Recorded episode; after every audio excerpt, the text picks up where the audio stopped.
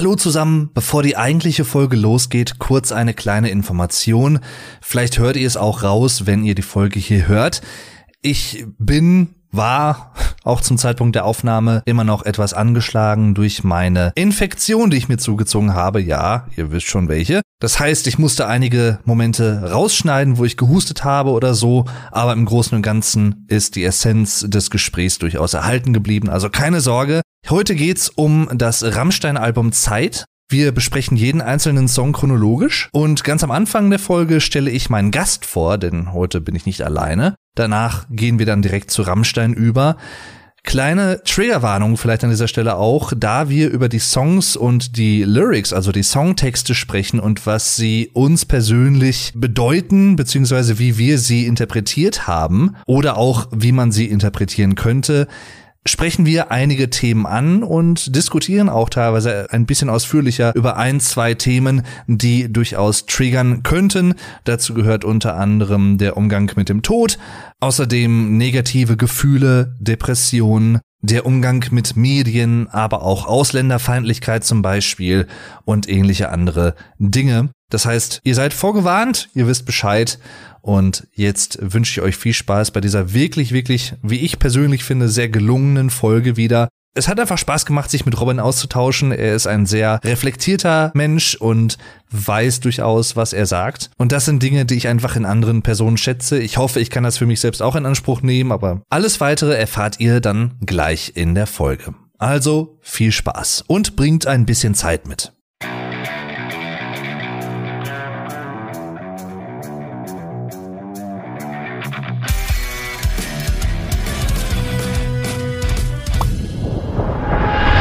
Zusammen und willkommen zurück zu The German Podcast, Folge Nummer 65. Heute eine etwas besondere Folge. Unter anderem auch wegen dem, äh, was ich gerade eben schon vorab erzählt habe, aber auch, weil ich einen Gast dabei habe, der noch nicht Gast in diesem Podcast war. Und da ist es natürlich immer was Besonderes. Ich hatte schon die Ehre, bei ihm im Podcast zu Gast sein zu dürfen vor einigen Tagen. Die Folge könnt ihr auch in den Show Notes finden, dort verlinkt, kann ich euch sehr empfehlen.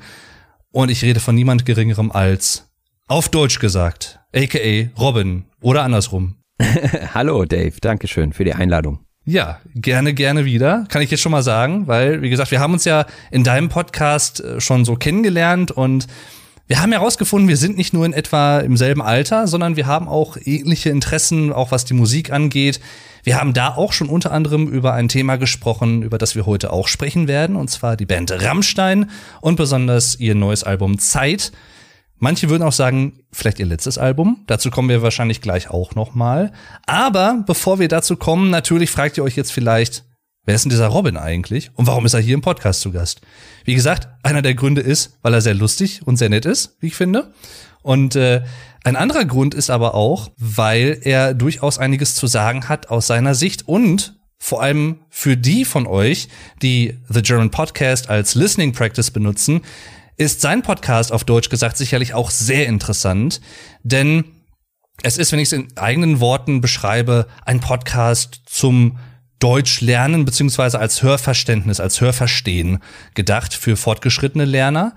Aber bevor ich hier weitere Worte verliere, übergebe ich doch einfach mal das Mikrofon an den werten Herrn Robin. Stell dich doch mal gerne vor. Ja, danke schön für das nette Intro. Ja, du hast eigentlich das meiste schon gesagt. Also ich bin Robin, ich komme aus Hamburg. Ich bin auch 30 Jahre alt, Musikliebhaber, aber auch Lehrer und ich arbeite als Berufsschullehrer an einer beruflichen Schule in Hamburg. Meine Fächer sind nicht Deutsch, also auch, ja, habe ich zwar nicht studiert, aber jetzt kommt das irgendwie immer, immer mehr in den Vordergrund, dass ich auch Deutsch unterrichte, obwohl ich es nicht studiert habe. Normalerweise unterrichte ich Englisch und Lernfeldunterricht. Also Lernfeld kennen wahrscheinlich alle die, die eine Berufsausbildung gemacht haben da gibt es keine Fächer mehr, sondern es gibt Lernfelder, weil wir ja auch jetzt äh, nicht mehr nur Wissen lernen sollen in der Schule, sondern es geht um Kompetenzen und dann wird alles ineinander fließen und deswegen gibt es Lernfelder und keine Fächer mehr, dass man sagt, heute ist Rechnungswesen und morgen machen wir, was weiß ich, irgendwas anderes. Ja? Also das ist alles so im Flow und deswegen heißt es Lernfeld. Ich weiß nicht, warum ich das immer als allererstes erkläre, aber ähm, ähm, ja, es ist irgendwie so ein Begriff, den ich vorher nicht kannte und deswegen glaube ich, dass das ein wichtiger Begriff ist, wenn man über die berufliche Bildung in Deutschland spricht. Ja, und den Podcast habe ich gemacht, als ich in England war und festgestellt habe, dass ich sehr gut mit Podcasts lernen kann und dass es so etwas für Deutschlernende nicht gibt. Also jedenfalls zu der Zeit gab es das noch nicht. Heute ist der Markt ja voll, sage ich mal. Mhm. Ähm, jeder Dritte macht seinen Podcast, ähm, was sicherlich Vor- und Nachteile hat. Bin jetzt schon gute drei Jahre dabei und damals habe ich mich da an einem Vorbild in der englischen Sprache orientiert. Luke's English Podcast. Mit dem habe ich sehr viel gelernt und dachte, ja, da hätte ich auch Lust zu. Und dann ging das so los. Und wie du schon sagtest, der erste Teil ist eigentlich immer so ein, meistens ein Interview oder auch etwas, was mich selber gerade beschäftigt. Das geht meistens eine halbe Stunde. Das ist, nenne ich da so den Input. Und dann die zweite Hälfte ist dann immer die Sprachanalyse. Da geht es darum, dass ich den relevantesten Wortschatz für fortgeschrittene Lernende, also das ist vielleicht auch nochmal wichtig, es geht um fortgeschrittene Lernende, genauso wie auch bei dir. Das heißt, alle Leute, die das jetzt hier verstehen können oder zumindest zu 90, 95 Prozent verstehen können, an die ist das gerichtet. Und diese letzten fünf bis zehn Prozent an Sprache, die erkläre ich dann nochmal. Also es sind meistens Redewendungen, weil die sich meistens nicht ganz von alleine erklären. So zum Beispiel, ich bin weg vom Fenster oder die Person ist jetzt weg vom Fenster. Warum ist die denn jetzt, also was hat das mit dem Fenster zu tun und vielleicht auch, wie ist das Ganze entstanden? Ja, es gibt so viele Wörter, die man einfach in der Schule auch gar nicht lernt. Und die meisten Lernenden haben ihre Sprachkenntnisse ja aus irgendwelchen Schulbüchern und die umfassen zum Beispiel selten Umgangssprache. Mhm. Und dafür ist es gedacht, so ein bisschen authentisches Deutsch, ja, an den Mann und die Frau zu bringen, mehr oder weniger. Ich finde das sehr gut, dass du das gerade auch nochmal so herausgestellt hast. Ich glaube, das ist etwas auch, was man gerade aus der Sicht eines Lehrenden äh, nicht unterschätzen sollte weil natürlich häufig auch in Lehrbüchern oder Lernbüchern ähm, gewisse Dinge nicht drinstehen, die aber alltagstauglich sind, beziehungsweise nicht nur alltagstauglich, sondern auch sehr häufig im Alltag verwendet werden. Also Umgangssprache ist ein sehr gutes Beispiel. Und auch das, was du meintest, das mache ich ja in dem Sinne in Videoform manchmal auch, dass ich deutsche Redewendungen etwas erkläre. Woher kommen die? Was bedeuten die genau? Und solche Sachen lernt man halt nicht unbedingt im Sprachunterricht. Das meine ich jetzt gar nicht vorwurfsvoll, sondern einfach, Natürlich muss man da auch wegen des Curriculums, also des Lehrplans, was möchte man den Schülern beibringen, da muss man hier und da natürlich auch ein paar Abstriche machen. Deswegen, ich kann das schon nachvollziehen, dass das natürlich häufig zu kurz kommt.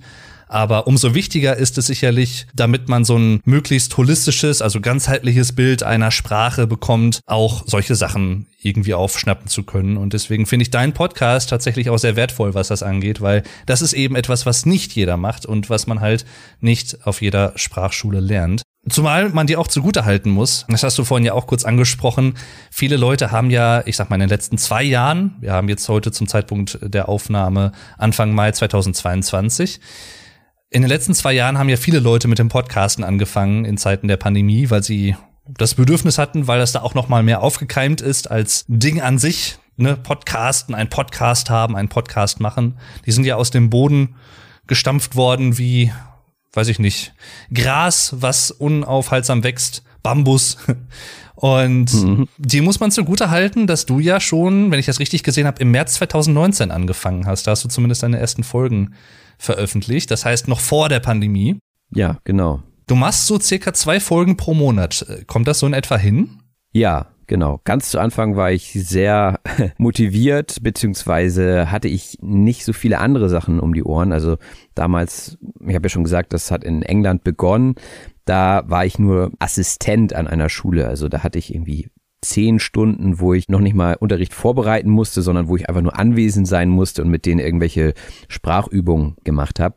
Und da hatte ich natürlich viel Zeit und da habe ich dann jede Woche auch was veröffentlicht. Aber dadurch, dass ich Vollzeitlehrer bin und auch noch andere Sachen habe, die mich interessieren, wie zum Beispiel Musik, habe ich gemerkt, das würde mich sehr, sehr stressen, wenn ich jede Woche etwas veröffentlichen müsste. Mhm. Zumal ich ja auch nicht nur die Aufnahme habe, sondern auch mir die Aufnahme nochmal anhören muss dann den Wortschatz sozusagen extrahiere, also rausschreibe und dann von diesem Handout wieder in die Sprachanalyse gehe. Das heißt, dann nehme ich diesen Teil nochmal auf, dann editiere ich das alles und am Ende dauert so eine Episode ein bis zwei Werktage, würde ich wirklich sagen. Also sicherlich kommen da auch so Sachen noch mit rein, wo ich sage, mh, hm, das müsste man nicht machen, also irgendwelche Sachen rauszuschneiden, wo man nicht so mit zufrieden ist, also längere Pausen oder wenn man mal M zu lang macht oder zu oft oder solche Sachen. Also ich sage ja immer, Authentizität ist wichtig, aber ich finde, es muss trotzdem auch professionell sein, so in dem Sinne, dass man auch Sachen rausschneiden darf, die man nicht mit drin haben möchte. Mhm. Deswegen am Ende, naja, sind es eben zwei Tage,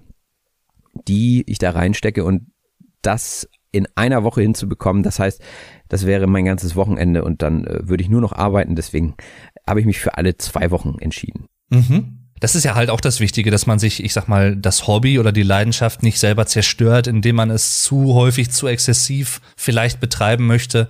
Ich kenne das nämlich ganz gut, denn ich hatte im Sommer 2020 war das vor allem auch so eine Zeit, nee, gar nicht war, letztes Jahr war es, 2021, als ich das Mikrofon hier neu hatte. Da habe ich nämlich auch teilweise, ich glaube, was hatte ich mal, sechs, sieben, acht Folgen innerhalb eines Monats aufgenommen. Da war ich wirklich so im, boah, Podcast-Fieber. Und das bin ich auch immer noch, aber ich bin dann auch dazu übergegangen zu sagen, zu viel auf einmal ist dann vielleicht doch auch nicht so ganz sinnvoll. Und äh, so wie es jetzt momentan ist, fahre ich da ganz gut mit, aber Vielleicht werde ich auch irgendwann dazu wechseln, alle zwei Wochen nur noch eine Folge zu machen oder so. Je nachdem, wie es halt zeitlich auch ganz gut passt. Ja. Zumal ich ja, oder sagen wir mal, obwohl ich ja die Folgen auch äh, zweitverwerte in dem Sinne für meinen YouTube-Kanal, der werden die ja auch mit einiger zeitlicher Verzögerung auch nochmal hochgeladen. Aber ja. Aha. Warum zeitlich verzögert? Das äh, war gar nicht so geplant in dem Sinne. Das hat sich einfach mit der Zeit so ergeben, weil ich ja nicht hauptsächlich den Podcast auf YouTube hochlade, sondern der ja eine weitere Videoreihe oder eine weitere Serie sozusagen ist, die ich auf dem Channel habe, auf dem Kanal. Und dadurch, dass ich halt diese anderen Videos auch noch mache, hat sich dann irgendwann einfach so ein Puffer automatisch gebildet, weil ich halt regelmäßig diese Podcast-Folgen aufnehme, aber die halt auch nicht, ich sag mal, jede Woche eine Podcast-Folge auf YouTube dann hochlade oder beziehungsweise veröffentliche. Mhm. Und so hat sich im Laufe der Zeit einfach so ein Delay gebildet. Also ich bin aktuell, glaube ich, was das Hochladen auf YouTube angeht und das Veröffentlichen bei Folge 35 und das hier ist jetzt Folge 65, also ist da so ein Puffer von 30 Folgen ah. im Prinzip, die irgendwann halt später nach und nach auch dann hochgeladen und da auch veröffentlicht werden. Und es hat eigentlich aus meiner Sicht auch einen gewissen Vorteil, weil die Leute, die wirklich ganz up-to-date sein möchten und wirklich auch Podcast-Folgen hören möchten, wenn sie live sind, vor allem wenn sie zum Beispiel auch einen zeitlichen, thematischen Bezug haben zu aktuellen Geschehnissen, wie jetzt in diesem Fall das neue Rammstein-Album, dann ist es auf jeden Fall, da ist ja dann auch ein Anreiz da, den Podcast halt in erster Linie auf Podcast-Plattformen zu konsumieren. Mhm. Und nicht darauf zu warten, bis das irgendwann mal auf YouTube äh, hochkommt. Andererseits ist es aber auch so, dadurch, dass ich das auf YouTube halt nochmal hochlade, gibt's da so eine Art Cross-Promotion. Also ich bewerbe auf YouTube den Podcast und im Podcast bewerbe ich auch meinen YouTube-Kanal teilweise. Und so, ja, ergänzt sich das eigentlich ganz gut. Ja. ja, und bei YouTube hast du ja auch diesen Algorithmus, den du füttern musst, genau. sage ich mal. Das haben wir ja bei den Podcasts nicht, was ich auch ursprünglich sehr attraktiv fand. Also als ich so überlegt habe, was, was machst du? Also eigentlich war die Idee, wirklich Podcasts zu machen und ich habe nicht nach irgendwelchen Alternativen gesucht, aber ich dachte mir auch, nee, finde ich, passt auch besser zu mir, weil dieses YouTube, ja, dieses mit dem Algorithmus, ich möchte mich eigentlich ungern unter Druck setzen. Und das hat man beim Podcast weniger. Mhm. Wobei ich jetzt auch noch sagen muss, dass demnächst von mir auch auf YouTube ein bisschen mehr passieren wird. Deswegen, ja, frage ich nach solchen Taktiken und so. Warum machen andere YouTuber das so und so? Warum nicht so? Und ich habe es eigentlich auch genauso geplant, dass ich meine Episoden als Bestandteil des YouTube-Kanals sehen will. Also ich habe ja schon einen YouTube-Kanal, da sind bisher aber nur Audiodateien, also sind schon Videos mit Standbild dann eben zu finden. Und das ist ja eigentlich nicht das, wofür YouTube ursprünglich gemacht wurde. Mhm. Ähm, aber ich finde für den Algorithmus das schon sinnvoll, dann zumindest jede Woche irgendwie was zu haben. Also sprich zwei Episoden und dann bräuchte ich ja nur noch zwei Videos, so dass ich jede Woche irgendwas habe. Ne? Also das ist so der Gedanke dabei. Mhm. Mir finde ich auch auf jeden Fall sinnvoll. Dein Kanal heißt auch auf Deutsch gesagt auf YouTube, ne? Genau, richtig, ja. Genau, also falls ihr euch da gerne mal umschauen möchtet, ihr findet natürlich, wie gesagt, einen Link zu Robins Podcast und auch zum YouTube-Kanal in den Show Notes in der Folgenbeschreibung hier. Und ich ohne was vorwegnehmen zu wollen oder so, aber ich gehe mal stark davon aus, dass wir auch künftig zusammen da sicherlich hier und da nochmal Aufnahmen machen werden, weil, wie gesagt, das sage ich jetzt nicht einfach nur, weil Robin gerade zu Gast ist, das habe ich ihm auch letztes Mal schon gesagt. Und das meine ich auch so. Ich glaube, dass wir durchaus uns gut ergänzen, gut harmonieren, was unsere Interessen angeht, unsere Sichtweisen auf Dinge. Und das führt mich tatsächlich zum Hauptthema der heutigen Folge und zwar zum neuen Rammstein-Album, manche würden auch sagen zum letzten Rammstein-Album, Zeit. Wobei man das ja nicht wirklich weiß. Zeit wird es uns erzählen, um ein äh, englisches Sprichwort wörtlich zu übersetzen. Time will tell. Genau. Wie oder sagen wir mal so, wie, wie häufig hast du das Album bisher gehört? Also ich habe jetzt übers Wochenende Zeit gehabt. ja, Zeit. Ich habe mir das Album jetzt viermal angehört. Ja. Mm. Und das erste Mal gleich morgens um acht oder was am Freitag. Da musste ich etwas später zur Arbeit. Ich habe mir dann gleich ein paar Notizen gemacht und ähm, einige Sachen kamen dann aber erst so beim zweiten und dritten Mal hören auch. Mhm. Von daher bin ich gespannt, wie du das Ganze interpretierst und äh, ob wir da Gemeinsamkeiten oder vielleicht auch Unterschiede in der Interpretation finden. Das ist ja für mich persönlich, bevor wir jetzt sofort aufs Album eingehen werden, auch so ein bisschen eine der großen Stärken von Kunst, dass man, also ich sag mal, tausend Leute können einen Song hören, aber 500 verschiedene Meinungen dazu haben. Es gibt halt nicht per se ein richtig und ein falsch, was die Einschätzung oder die Interpretation eines Kunstwerks angeht, sondern mhm. jeder oder jede zieht da irgendwie im Zweifel etwas für sich selbst heraus, was andere vielleicht nicht erkennen würden oder wo andere eine komplett andere Art und Weise haben, etwas aufzufassen. Und ich könnte mir sogar vorstellen, dass das auch auf diesem Album äh, durchaus der Fall ist. Mir fallen da so ein, zwei Kandidaten ein. Ganz kurz vielleicht noch, bevor wir ins Album einsteigen, wie bist du zu Rammstein gekommen und wann bist du richtiger Fan geworden? Oder das erste Lied war, glaube ich, ähm, Engel. Ne? Also Engel ist ja ein Song, der auch überall gespielt wurde, der auch eher so, so ein Hit wurde, auch über die Szene hinaus. Also das war ja richtig Mainstream, das Lied, und das kannte man. Dann ging es in der Schule weiter mit ein paar Kumpels, die angefangen haben, Rockmusik zu hören. Bei uns fing das auch so mit Linkin Park an und so weiter. Mhm. Und irgendwie war Rammstein dann auch mit dabei. Und dann kam das neue Album damals äh, Mutter raus. Und das wollte ich dann haben und ähm, habe mir das gekauft und das habe ich in unserer gemeinsamen Episode ja auch schon erzählt, dass ich Angst hatte vor dem Album. Also ich habe es eingelegt und ich konnte es nicht zu Ende hören. Also das war so mein erster richtiger intensiver Kontakt zu Rammstein. Ja und dann von da an ist das glaube ich so ein bisschen wie mit Kaffee trinken. Der erste schmeckt vielleicht gar nicht so und dann wenn man weitermacht, dann bleibt man dran und ja, seitdem bin ich hooked, wie man so schön sagt im Englischen. Ne? genau.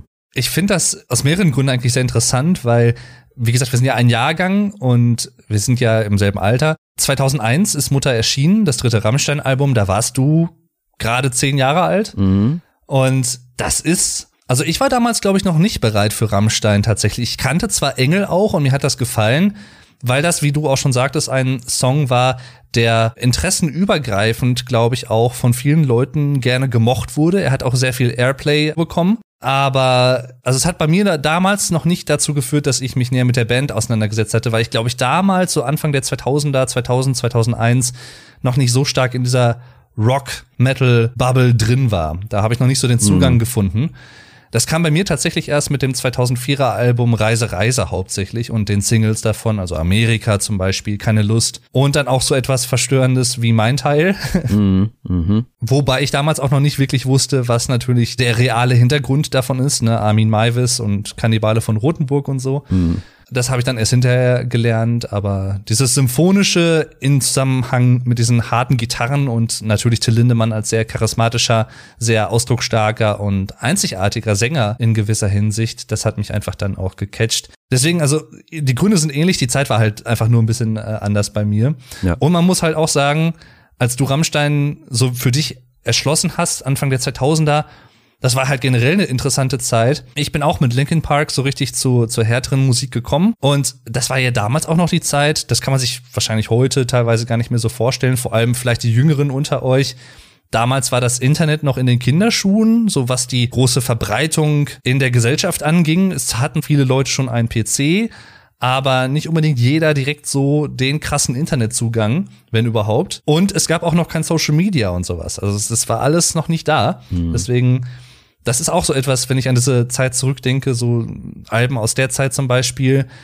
man hatte vielleicht auch damals nicht so wirklich die Möglichkeit, sich über die Band zu informieren, wie man es heute hat. Ne? Also da hat man vielleicht das Booklet gehabt und dann ne, dieses Baby auf dem Cover von Mutter zum Beispiel, dann so ein bisschen diese interessanten Fotos der Bandmitglieder, die so unter Wasser äh, sind und äh, sehr interessant auf jeden Fall in Szene gesetzt wurden, aber man wusste halt nicht genau, ne, was, was ist mit denen, wer ist eigentlich genau Till Lindemann und so. Hm. Das ist ja, also das finde ich einfach sehr interessant, das aus heutiger Sicht so zu sehen, weil man sich das heute, glaube glaube ich, gar nicht mehr so vorstellen kann, weil wir ja alles, wir haben ja die ganzen Informationen, die wir haben wollen, können wir ja im Prinzip auf Knopfdruck abrufen.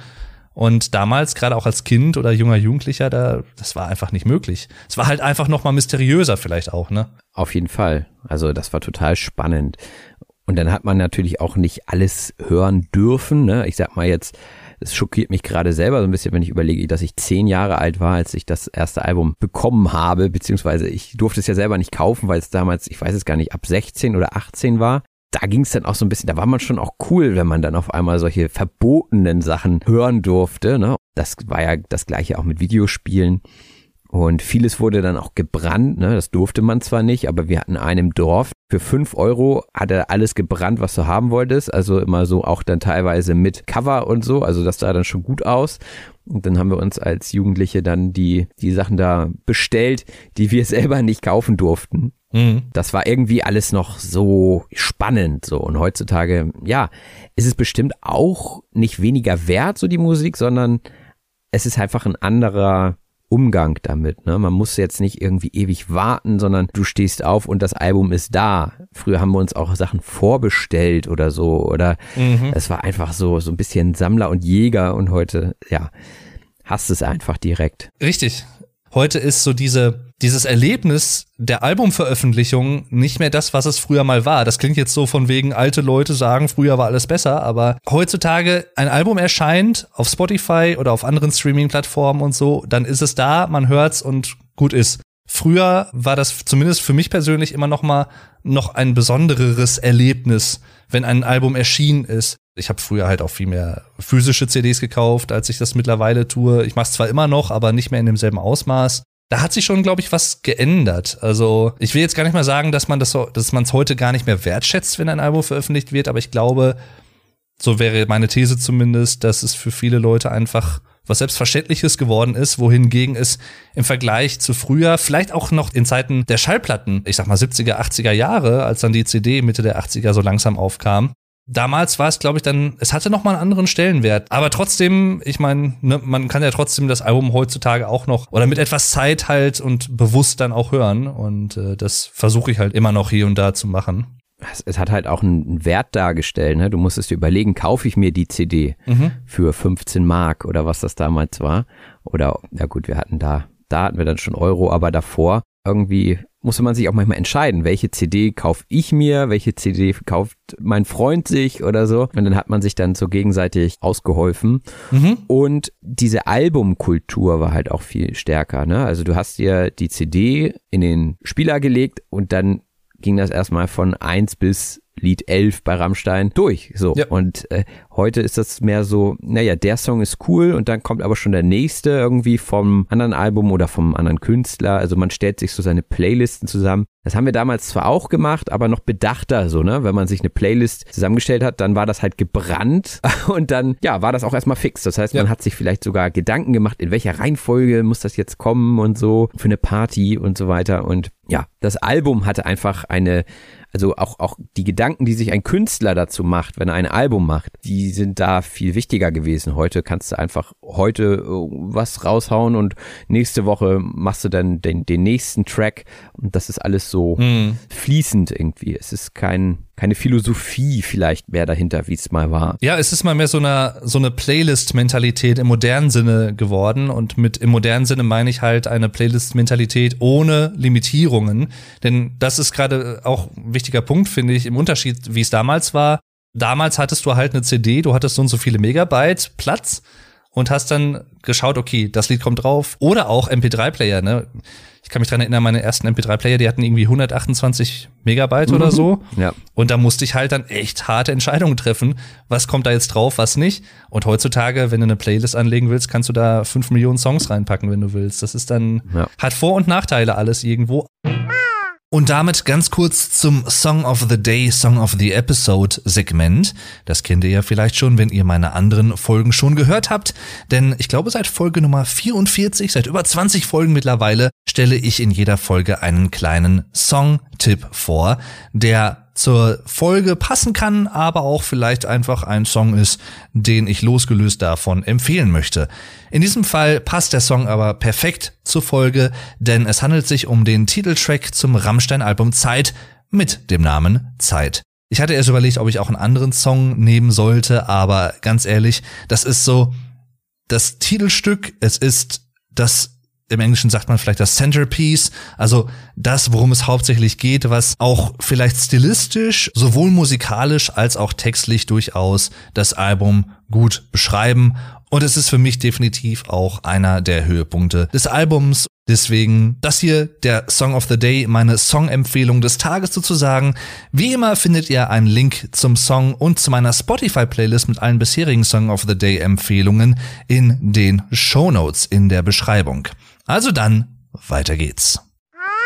Aber bevor wir jetzt noch äh, weiter über Musik im Allgemeinen sprechen, das könnte ich jetzt auch noch stundenlang machen, aber wir kommen mal zum ersten Song der Platte, würde ich sagen. Das Album ist übrigens knapp über 40 Minuten lang, 44 Minuten und 10 Sekunden. Aber es hat eine schöne Länge, wie ich finde. Typischerweise elf Lieder, wie eigentlich alle Rammstein Alben der letzten Jahre so im Schnitt. Also ich rede jetzt von den Standardversionen ohne Bonustracks oder so. Und Bevor ich meine Meinung abgebe zum ersten Song der Platte, Armee der Tristen, würde mich mal deine Einschätzung interessieren. Ja, also ich finde ihn als Opener eigentlich ganz cool. Also gerade die ganze Platte, finde ich, ist durch diese Synthes immer ganz interessant gemacht. Also bei so einigen Songs denke ich mir, das reißt es nochmal raus. Und gerade auch bei dem Song, finde ich, ist der Synthesizer gut eingesetzt einfach. Mhm. Ich habe mich beim Text gefragt, was genau ist damit gemeint? Also ich hatte auch in Richtung Zeit gehört, weil ich dachte, wir hatten ja auch schon mal drüber gesprochen, ist es vielleicht irgendwie so ein, so ein Oberthema, so ein Überthema, die Zeit. Und da geht's ja auch eher so darum, also alle sind traurig und wir sind jetzt alle zusammen traurig und es hört sich so ein bisschen an wie so, ein, so eine Art Mode, ne? Also auch dieses Armee, wir sind jetzt zusammen traurig und mm. habe ich überlegt, ist das vielleicht auch so eine Kritik an der Zeit, dass es viele Leute gibt, die sich sogar darüber identifizieren, dass sie traurig sind. Also ich sag mal so in Richtung Emo oder so, aber das ist ja auch nichts Neues. Also mm. das waren eher so Fragen, die sich da gestellt haben. Ich weiß nicht, wie du das siehst.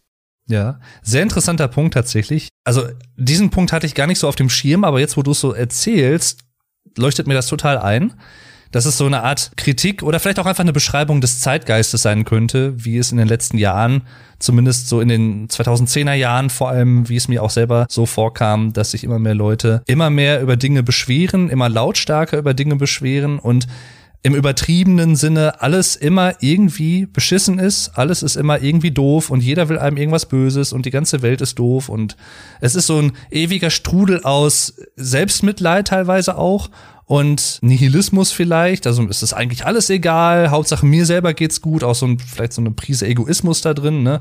Hauptsache mir geht's gut. Der Rest kann mir so den Buckel runterrutschen. Dieser Song ist für mich persönlich sprachlich oder auch textlich vor allem sehr interessant, weil das ist ein gutes Beispiel für einen Song, wo ich persönlich, je häufiger ich ihn gehört habe, ich mehrere Ebenen da drin erkannt habe, wie man ihn deuten könnte. Der erste Eindruck, den ich hatte, ist tatsächlich eher, dass es eine Beschreibung einer, ja, wie soll ich sagen, eines politischen Zeitgeistes sein könnte. Also in dem Sinne, dass der Song Demonstrierende zum Beispiel kritisiert, die denken, sie wären die Mehrheit oder die, die schweigende Mehrheit, nur weil sie besonders laut und direkt sind. Mhm. Damit meine ich vor allem Leute, die gegen Corona-Maßnahmen protestieren oder irgendwie sogar gegen Flüchtende, also Fremdenfeindlichkeit, ähnliche Sachen. Äh, mhm. Vielleicht auch Leute, die durchaus sehr rechts zu verorten sind politisch.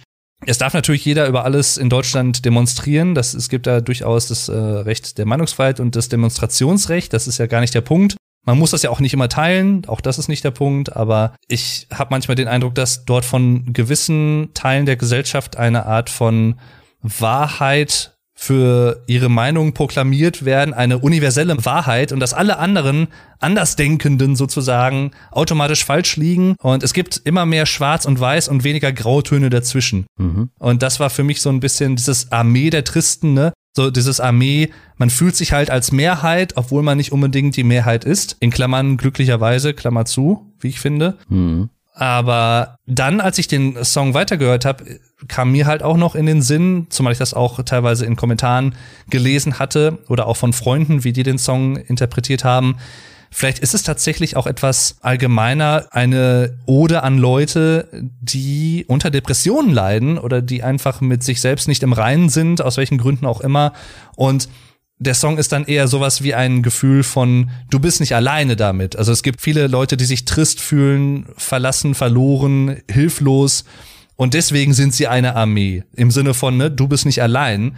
Und in dem Sinne könnte es vielleicht sogar auch ein hoffnungsspendender Song sein. Keine Ahnung.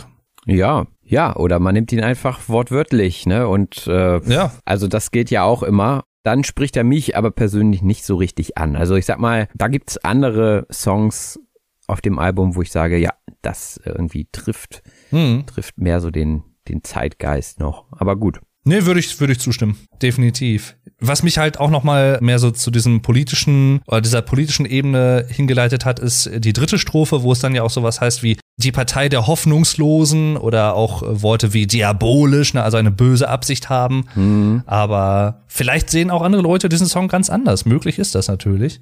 Ich glaube, beim nächsten Song, beim Titelsong Zeit, ist das vielleicht schon wieder ein bisschen anders, weil der, glaube ich, obwohl er in sich selbst viele Deutungen oder viele Anspielungen auf verschiedenste Dinge hat, also sowas wie Memento Mori und Carpe Diem, nutze den Tag und bedenke, dass du sterblich bist und ähnliche Sachen, die Vergänglichkeit des Lebens. Ich glaube, dieser Song ist tatsächlich doch etwas im Vergleich direkter oder hm. nicht so vielfältig, wie es vielleicht andere Songs auf dem Album sind. Oder ich weiß nicht, wie ja. siehst du das?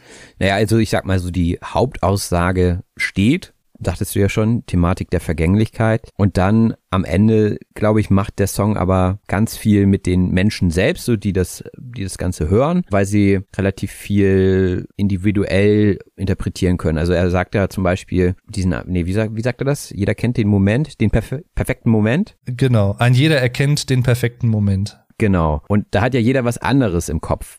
Deswegen denke ich, ist der ja doch doch sehr gut gelungen. Mhm. Aber ich sag mal, da denkt man jetzt nicht noch, ah, wo ist denn jetzt hier die versteckte Message, sondern da würde ich dir auch zustimmen. Das ist das Thema und jeder denkt dann vielleicht an andere Sachen, aber das Thema steht. Und ich finde den Song echt stark, muss ich sagen. Also auch schon bevor das Album rauskam, dachte ich, wow, das ist echt ein toller, ja, auch ein tolles Video dazu. Sehr episch, und auch sehr eingängig, finde ich, so dieser, der Refrain. Mhm. Da haben sie sich gut was einfallen lassen, auf jeden Fall. Keine Kosten und Mühen gespart und auch textlich sehr gut reingehauen. Das würde ich, würde ich ähnlich sehen, genau. Also ich finde den auch sehr monumental, weil gerade auch im Chorus zum Beispiel diese Solistin, die so im Hintergrund singt, die Frau, das hat so was Elegisches, so ein bisschen was, was Epochales, ne, mhm. was so ein bisschen was über einem schwebt, so, so etwas Metahaftes vielleicht auch irgendwo. Vielleicht deute ich da auch einfach zu viel rein, ich weiß es nicht. Gerade diese symphonischen Rammstein-Songs mag ich halt sehr, die vielleicht auch selber nochmal Streicher mit drin haben, ein bisschen Chor oder so. Ich finde, das steht der Band gut zu Gesicht, weil es auch ein guter Kontrast zu Till selbst ist und zu den harten Gitarren. Mhm. Also für mich persönlich, kleiner Spoiler schon mal vorab, ist Zeit mit einer der stärksten Songs des Albums. Mhm. Es ist interessanterweise eigentlich ein zeitloser Song, weil er halt so viele Facetten von Zeit anspricht und erklärt, ohne halt aber dem Zeitgeist zu folgen, im Sinne von, das ist ein Song, der jetzt zum Beispiel auf sehr viele aktuelle Themen Bezug nimmt oder so, ganz im Gegenteil, sondern gerade dadurch, weil er halt so universelle Themen anspricht, die alle irgendwo tangieren, jeder hat mit Verlust, mit Tod, mit schönen Magic Moments sozusagen, mit schönen Momenten schon mal in seinem Leben zu tun gehabt, hoffe ich doch mal zumindest, dass dieser Song einfach zeitlos ist. Mhm also wenn man jetzt von der Band mal ausgeht, von der Bandperspektive, zum jetzigen Zeitpunkt der Karriere der Band, die Herren sind jetzt auch Mitte, Ende 50. Ich glaube, Till wird sogar dieses Jahr 60 oder so. Ich weiß es gar nicht genau. Oder nächstes Jahr. In dem Sinne kann man es vielleicht auch als Song begreifen, der so ein bisschen auch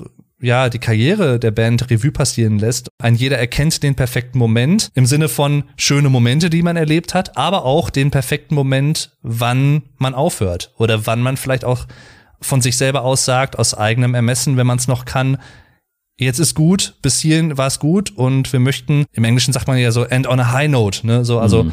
dann aufhören, wenn es am schönsten ist in dem Sinne. Das wäre so die deutsche Entsprechung. Vielleicht berührt mich deswegen der Song auch so ein bisschen, weil ich halt weiß, dass die Jungs nicht älter werden. Äh, nicht, nicht jünger werden, ne? Nein, die werden nicht älter. Äh, nein, natürlich werden die äh, nicht jünger. Hast du sehr gut aufgepasst. Aber wunderschönes Lied, wie ich finde.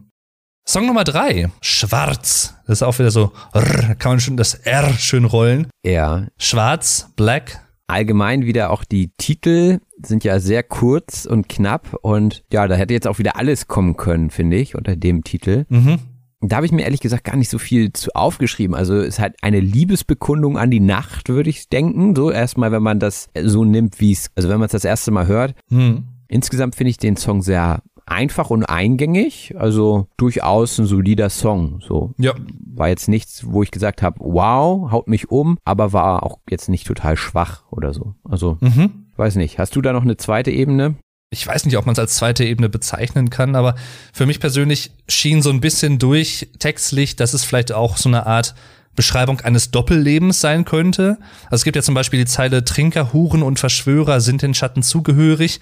Also jemand, der vielleicht tagsüber ein normales Leben lebt im Sinne von Familienvater oder so und nachts dann halt so eine Art Doppelleben führt im Sinne von weiß ich nicht, ich gehe auf den Strich oder ich betrink mich in Kneipen und mhm. mache irgendwelche illegalen Geschäfte oder so vielleicht. Ja, könnte sein. Also es gab hier und da, glaube ich, so ein paar, so ein paar Andeutungen in die Richtung. Mhm. Im Großen und Ganzen würde ich äh, das genauso sagen wie du, dass es eigentlich so eine Ode an die Nacht ist, das Nachtleben.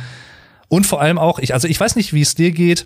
Für mich persönlich ist so die Welt nachts halt einfach eine komplett andere. Also ja. das liegt natürlich auch daran, weil es halt so dunkel ist oder so, aber auch weil, so habe ich das immer wahrgenommen, zumindest auch viele Menschen nachts anders ticken, anders drauf sind, vielleicht ein bisschen auch, ich will jetzt nicht sagen nachdenklicher sind, vielleicht nachts in, unter manchen Umständen oder so, aber anders drauf sind als tagsüber. Ich kann es gar nicht genau in Worte fassen, was ist das, also was das letztendlich ausmacht oder was das ist, aber ich denke schon, dass die Sonne eine große Rolle spielt auch. Also mhm. wenn keine Sonne da ist, alles ist dunkel, das macht ja auch was mit deinem Körper. Also ich wusste das mal, wie das alles heißt, glaube ich. Aber mir fallen die Worte jetzt dazu nicht ein. Also du, du schüttest also so ja andere. Melanin und, genau, richtig. Genau. Du schüttest ja andere Hormone aus. Und ich glaube, das macht schon was mit einem. Und natürlich ist auch weniger los auf den Straßen. Also ich, ich mhm. mag das auch total gerne nachts, weiß ich nicht, auch mal durch ein durch einen Stadtpark zu laufen oder so. Jetzt kann man sich natürlich dann irgendwelche Gedanken machen, oh Gott, ist das gefährlich oder sich fürchten, aber ich finde das manchmal gar nicht, gar nicht gruselig, sondern eher beruhigend, dass da keiner ist und dass es irgendwie so, ja, ich weiß es nicht, ich finde es auch sehr angenehm. Mm, definitiv. Also ich, ich kenne das auch. Ich, ich habe immer, gerade im Sommer auch, immer gerne mal so Nachtspaziergänge gemacht oder so. Mm. Dann halt so ein bisschen Musik auf den Ohren und einfach dann so ein bisschen auch die, den Tag vielleicht nochmal Revue passieren lassen, weil es halt einfach ein bisschen nachdenklicher ist. Oder man vielleicht auch nachts einfach mehr zum Nachdenken kommt als tagsüber. Ja. Weil man tagsüber halt häufig in so gewissen Situationen ist, wo man dann irgendwelche Sachen zu tun hat oder irgendwas steht noch an und dann nachts hat man das halt nicht so, ne? Das stimmt, ja wenn du nachts irgendwas machst, dann machst du das halt on top, ne? So, also ich finde, dass äh, alles, was man nachts macht, macht man ja in einer Zeit, die außerhalb der der Arbeitszeit liegt, sage ich mal so, ne? Also deswegen ist man, glaube ich, da auch manchmal in so einem Flow drin. Also ich habe das manchmal, dass ich mhm. abends irgendwas, ja, auch Richtung Podcast oder sowas mache und dann auf einmal sind zwei Stunden weg und ich denk, wow, eigentlich wollte ich doch nur mal eben was machen und dadurch, dass einen keiner unterbricht, weil keiner mehr anruft oder sonstige Sachen dazwischen kommen, kann man da, glaube ich, ganz gut was, was schaffen in dem Sinne, ja. Mhm, definitiv. Dann würde ich sagen, kommen wir zum vierten Song des Albums, der den schönen Titel trägt, Giftig. Ja, den fand ich irgendwie besonders cool, muss ich sagen. Irgendwie ein sehr treibender Song. Und die Frage ist ja, also er skizziert da ja so in, in der ersten Strophe so, was ist eigentlich alles giftig, irgendwelche Tierchen und äh, Pflanzen und dann geht's ja aber dazu über, dass eine, wahrscheinlich eine Person neben ihm liegt und diese ist giftig. Mhm. Wenn man das jetzt mal auf der Textebene sieht. Und ja, wenn man das dann auf Personen bezieht und auch auf Beziehungen, ne, dann kommt so dieses, der nächste Schritt, dieses eine toxische Beziehung. Mhm. Ja, ich denke mal, dass das ein Thema ist, was sie damit aufgreifen wollten. Also auch wie die Person darüber spricht. Ne? Also einerseits ist es nicht schön, aber andererseits ist es auch doch irgendwie schön. Also man kommt nicht voneinander los und äh, diese Abhängigkeit dann habe ich noch überlegt, da geht's dann ja auch ums Eindringen und also Beißen und da habe ich noch überlegt, äh, geht's vielleicht um Vergewaltigung auch irgendwie in irgendeinem Sinne? Hm. Aber das ist bei Rammstein ja oft mit drin. Also so dieses düstere, dieses sexuelle, ist ja auch ja in diesem Album wieder sehr präsent. Weiß ich nicht, ob das, also ob ich da auf dem richtigen Dampfer bin. Wie hast du das gesehen? Also das mit der Vergewaltigung habe ich in dem Sinne jetzt nicht gesehen, aber jetzt, wo du es erzählst, kann ich das durchaus da drin zumindest angedeutet sehen, glaube ich. Also, was ich auf jeden Fall auch so gesehen habe, ist so eine Art so eine toxische Beziehungsebene in dem Sinne, dass man fast schon abhängig voneinander ist mhm. und der eine den anderen aber so ein bisschen dominiert und man sich auch gerne in Anführungszeichen mit der Liebe vergiften lässt, weil es einem selber halt auch ein schönes Gefühl gibt. Mhm. Ich finde, das passt ganz gut auch zu der Bridge in dem Song, wo das lyrische Ich ja auch so ein bisschen dieses Delirium schildert, ne, von wegen, ich bin gerade vergiftet und ich weiß, dass ich gerade vergiftet bin und irgendwie ist das komisch, aber irgendwie ist es auch schön, mhm. so nach dem Motto, ne? Also, das, die Bridge fand ich sehr gelungen tatsächlich. Und was dieser Song tatsächlich geschafft hat bei mir persönlich ist, das schafft nicht jedes Lied. Der Klang des Songs und verschiedene Facetten des Songs haben in mir so bildliche Assoziationen geweckt. Mhm. Was meine ich damit? Also es gibt zum Beispiel so leicht orientalisch angehauchte Melodielinien zum Beispiel, die mich persönlich halt so ein bisschen an so eine Wüste haben denken lassen oder eine Art Regenwald oder sowas mit giftigen Tieren, also Skorpione, Schlangen, was auch immer. Also eher, sagen wir mal, auf der, der direkten sprachlichen Ebene. Und es hat mich auch deswegen durch diese orientalischen Melodielinien hier und da ein bisschen an andere Songs erinnert, zum Beispiel Sehnsucht. Mhm.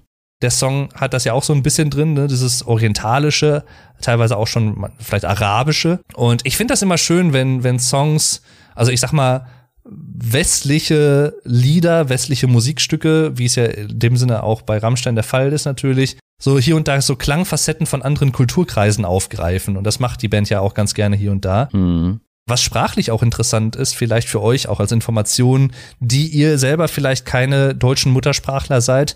Im Deutschen benutzen wir ja das Wort giftig, also das Adjektiv giftig. Wie, wie ist etwas? Etwas ist giftig.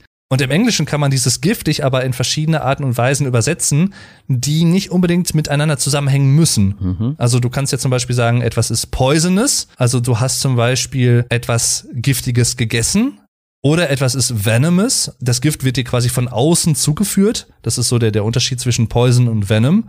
Und dann halt aber auch sowas wie Toxic, ne? Das könnte man zum Beispiel natürlich auch als Gift im Sinne von ein giftiger Stoff begreifen, aber auch im Sinne von Toxic Relationship zum Beispiel. Ne? Also eine Art, was du eben meintest, da schließt sich der Kreis dann wieder so ein bisschen eine toxische Beziehung. Hm. Sehr interessant auf jeden Fall, sprachlich auch. Ja, ja. Und giftig im Deutschen wäre ja auch noch wieder, ne, also so ein giftiger Hund zum Beispiel, ne, also wenn der viel kläfft und aggressiv ist, dann ist er auch giftig. Mhm. Hat auch wieder mehrere Bedeutungen im Deutschen, ne? Mhm. Auf jeden Fall. Und das ist mir bei diesem Album wieder verstärkt aufgefallen. Flake, der Keyboarder, der holt jedes Mal auf jedem Album neue Keyboard-Sounds raus, ja. die man vorher noch nicht hatte. Also da muss ich wirklich auch eine Lanze für Flake brechen, weil man kann natürlich Rammstein hier und da viel vorwerfen, wenn man möchte. Was man der Band vielleicht auch vorwerfen kann, wenn man möchte, ist, dass sie schon stark ihren eigenen Stil immer und immer wieder kolportieren, immer und immer wieder von Album zu Album weitertragen und jetzt nicht das Rad neu erfinden, klanglich, was ihren mhm. Markenkern, ihren Sound angeht. Aber zumindest was Flake angeht, finde ich, und seine Keyboard-Sounds, auch in anderen Liedern, zum Beispiel in dem Song, der jetzt gleich kommt, ist mir das aufgefallen. Der holt auf jedem Album so viele verschiedene Keyboard-Sounds raus, die man vorher nicht in Rammstein-Songs bisher gehört hat, so klar und so deutlich oder in der Art und Weise. Das freut mich immer, wenn ich so höre, ach krass, da hat er noch mal irgendeinen neuen Sound gefunden, den sie vorher noch nicht benutzt haben. Ja. Gerade auch bei Giftig hier zum Beispiel, da hört man das sehr gut. Giftig, ja, habe ich mir auch notiert.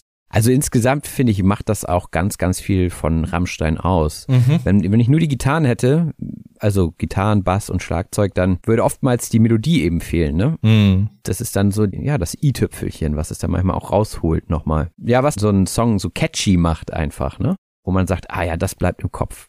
Genau. Gerade hier bei Zeit ist mir eigentlich sehr bewusst aufgefallen, wie häufig Songs hier mit dem Keyboard auch beginnen. Mhm. Gerade auch bei Armeda Tristan zum Beispiel, der Opener des Albums. Das Keyboard leitet häufig diese Songs ein und ist halt wirklich auch ein wichtiger, vielleicht auch der am wenigsten Beachtung findende Faktor im Bandsound, wie ich finde. Also ich glaube, man darf das halt nicht unterschätzen, wie wichtig das Keyboard, die Synths auch für den Sound von Rammstein sind, definitiv. Also sehe ich ganz genauso. Hm, die machen mega Atmosphäre immer, ne? Ja. Also wenn da so ein Teppich kommt, denkst du so, wow. Also ich meine, äh, oftmals ist es ja gar nicht mal so, dass die Melodie immer im Vordergrund steht, sondern ganz, ganz viel ist ja auch mit den Gitarren verschmolzen, einfach so, dass es fett klingt. Und äh, das sind so die Sachen, die man gar nicht ich sag mal so als 0815 Konsument raushört und sagt, oh, da ist ein Keyboard, aber da ist ein Keyboard und das drückt halt enorm. Mhm, ja. Und was mich dann bei Giftig noch so ein bisschen stutzig gemacht hat, und die Zunge steckt so tief. Ganz am Ende, ne? Mhm. Dachte ich so, hä? Ja, dachte ich, was ist denn das jetzt? Das hat, hat so meine ganze Interpretation ein bisschen gesprengt. Und, ja. Äh, da war dann wieder so dieser sexuelle Aspekt. Ja. Ne? Aber pff, keine Ahnung, wir können es auch einfach so stehen lassen. Genau. Vielleicht habt ihr ja auch irgendwelche Ideen zu den einzelnen Songs. Ihr könnt äh, uns das natürlich gerne wissen lassen auf Social Media. Ihr könnt mir auch gerne eine E-Mail schreiben. Ihr findet meine E-Mail-Adresse in den Show Notes auch unter anderem mit vielen anderen Möglichkeiten, euch über den Podcast zu informieren und mir auch auf Social Media zu folgen, falls ihr möchtet. Das nur am Rande.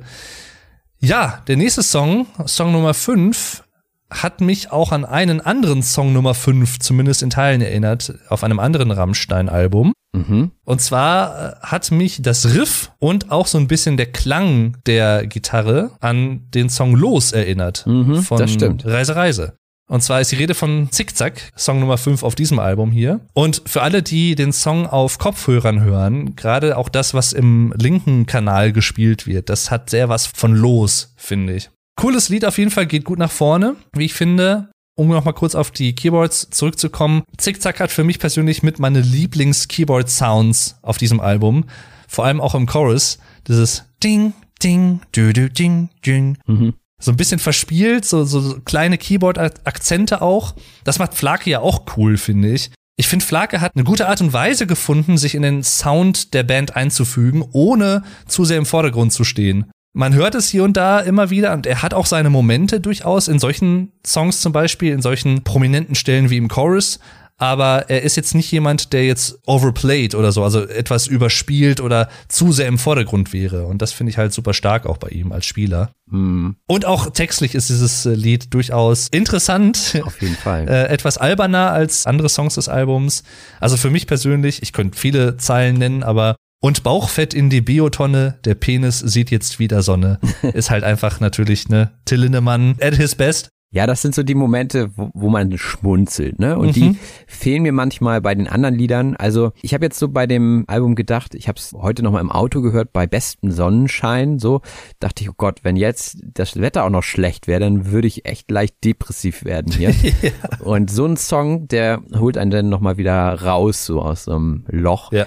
Und zwar, ja, genau durch solche Wortwitze, ne? Also Wortspiele, dass er dann Wörter nimmt wie Gefräß, ne? Implantate ins Gefräß. Ja. Wo du denkst, geil. Und wir liften das Gesäß. Äh, genau. Natürlich muss es sich dann irgendwie auch wieder reimen, ne? Ich denke mal, deswegen hat das vielleicht auch genutzt. Aber man merkt, was für eine Meinung dahinter steht, auf jeden ja. Fall. Auch mit diesen Schlauchbootbasteln aus den Lippen ist, glaube ich, klar, so die Message, dass sie das Ganze nicht besonders gut finden. Und er scheint sich damit auch wirklich ein bisschen stärker auseinandergesetzt zu haben, weil er dann ja auch so Sachen schreibt, dass man alles irgendwie in den Nacken ziehen kann, ne? Wenn es vorne zu viel ist, dann kann man es in den Nacken ziehen und so. Also mm. scheinbar hat er sich da wirklich intensivst mit auseinandergesetzt, wie das Ganze dann funktioniert und was man alles verschönern und vergrößern und straffen kann. Mm. Fand ich witzig, den Song, ne? Es wird jetzt kein Favorite, aber durchaus eine Meinung, die ich auch irgendwie vertretende ich meine, jeder soll machen, was er will, aber es ist schon,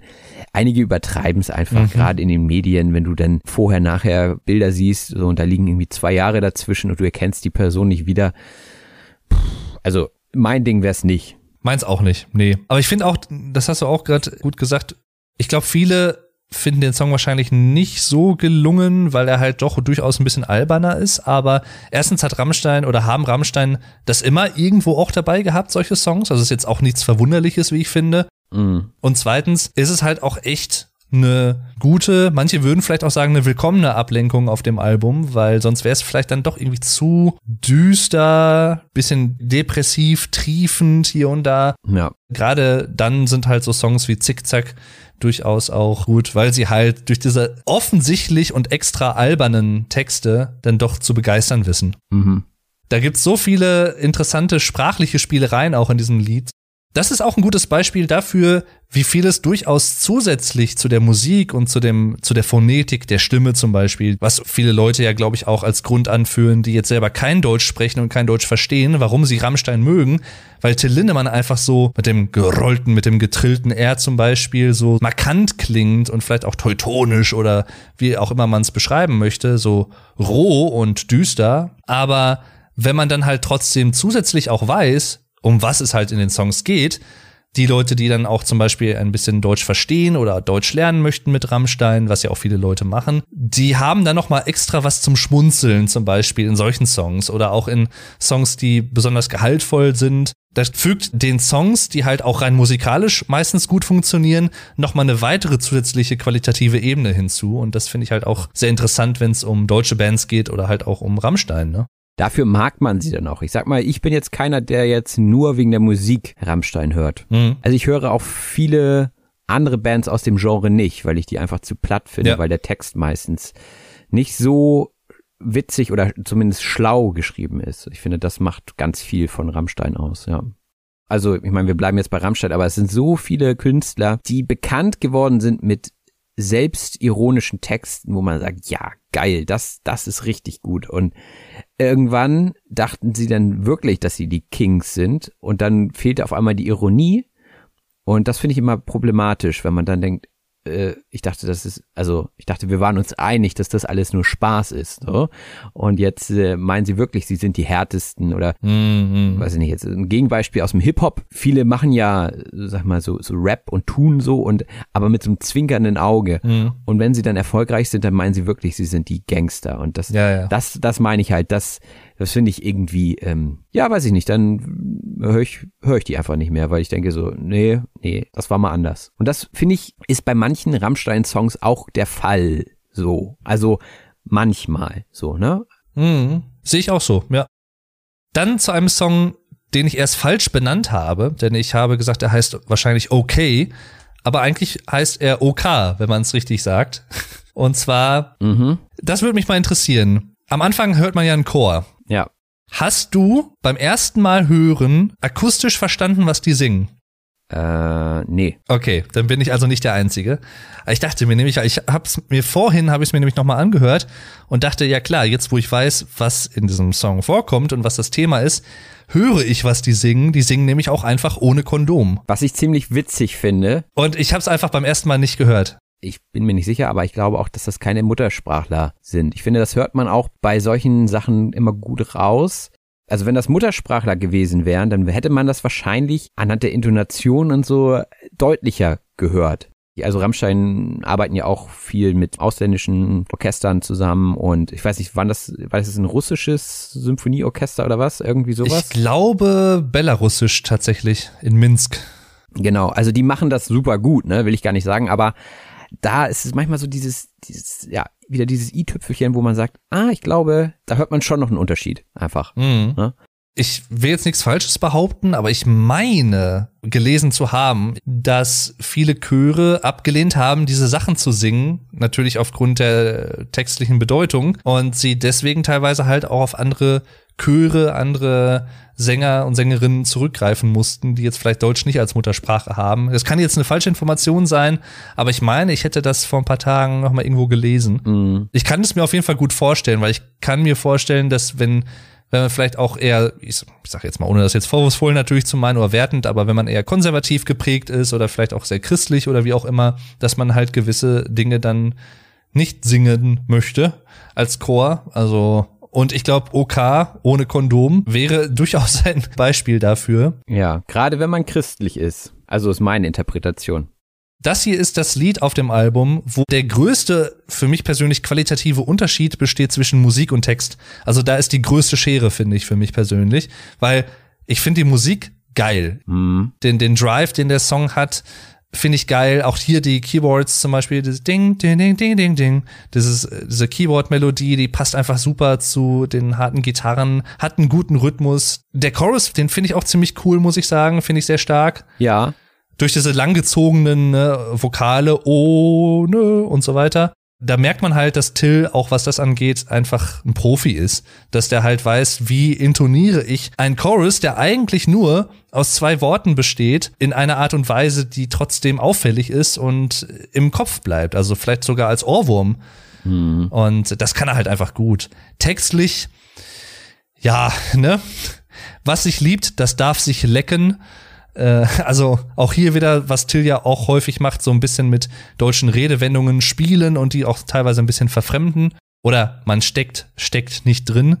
Mhm. Das ist äh, alles sehr interessante Sachen. Also hier habe ich da tatsächlich beim ersten Hören auch häufig geschmunzelt. Was sagst du zum Text? Ich, ich gebe mal an dich weiter. Ja, ja, ja. Also erstmal, dass sich hinter dem Titel dann doch was anderes versteckt, als man dachte. War das schon witzig im ersten Moment oder dachte ich, äh, der nächste Impuls war dann aber gleich so, oh nein. Mhm. Also wie platt ist das denn? Naja, und dann, dann ist halt so die Frage, wo ist die zweite Ebene, weil wenn das wirklich, also wenn es wirklich jetzt darum geht, dass er oder die Person lieber ohne Kondom Geschlechtsverkehr hat, dann ist es sehr, sehr, sehr, sehr platt. Mhm. Und die zweite Ebene dachte ich aber, was vielleicht wieder so ein bisschen gesellschaftskritisch sein könnte, auch weil man am Anfang diesen Chor hat, der ein bisschen an Kirche erinnert und die Kirche ja auch äh, oder viele, ich sag mal, extreme Katholiken ja auch gegen Kondome sind. Mhm. Dass man sagt, das Ganze ist auf die Kirche bezogen und die sind gegen, gegen Kondome, aber trotzdem sexuell relativ aktiv.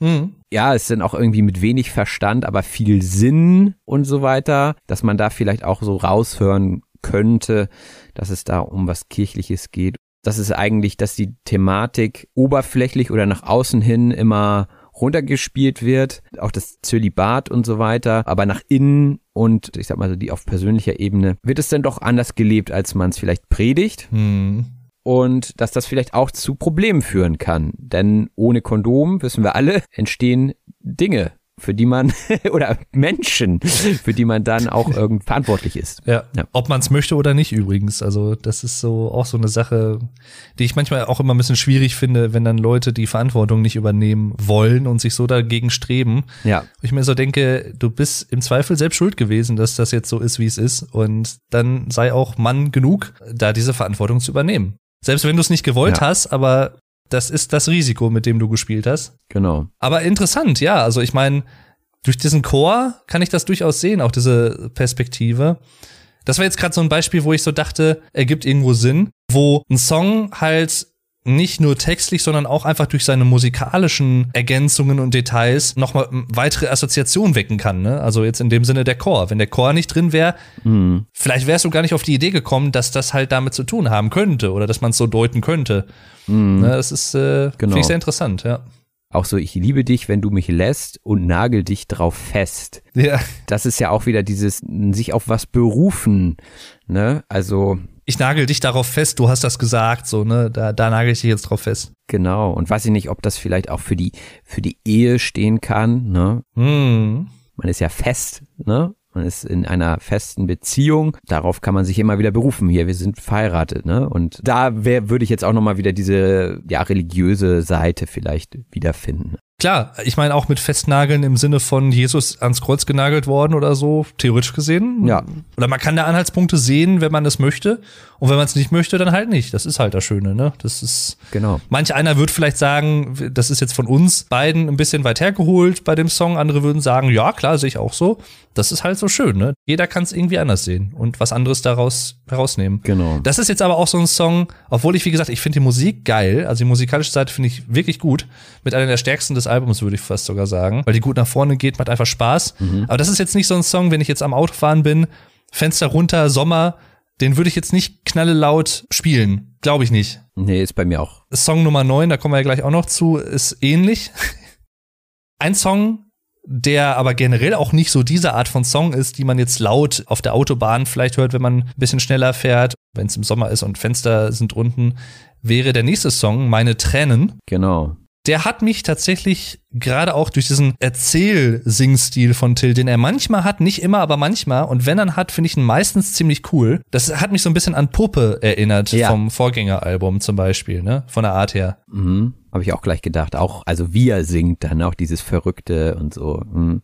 Und es klingt so doof, wenn man es jetzt sagt, aber in Anführungszeichen ein cooles Thema im Sinne von noch nicht abgegriffen. Also noch nicht so ein Thema, wo man jetzt schon Millionen von Songs drüber gehört hat, würde ich behaupten. Das Matriarchat, so habe ich das aufgefasst. Ne? Also so ein bisschen im Vergleich zum Patriarchat, also der starke Familienvater, der den Ton angibt, hier das Matriarchat, also die Mutter, die das Leben des Sohnes bestimmt, Gewalt in der Familie, aber auch das Hinterfragen von klassischen Rollenbildern, von wegen, ne, ein, ein Junge weint nicht und ein Mann hat nicht zu weinen und keine Emotionen zu zeigen. Dazu passend halt auch der Chorus, ein Mann weint nur, wenn seine Mutter stirbt. Also so habe ich das zumindest aufgefasst. Wie siehst du das?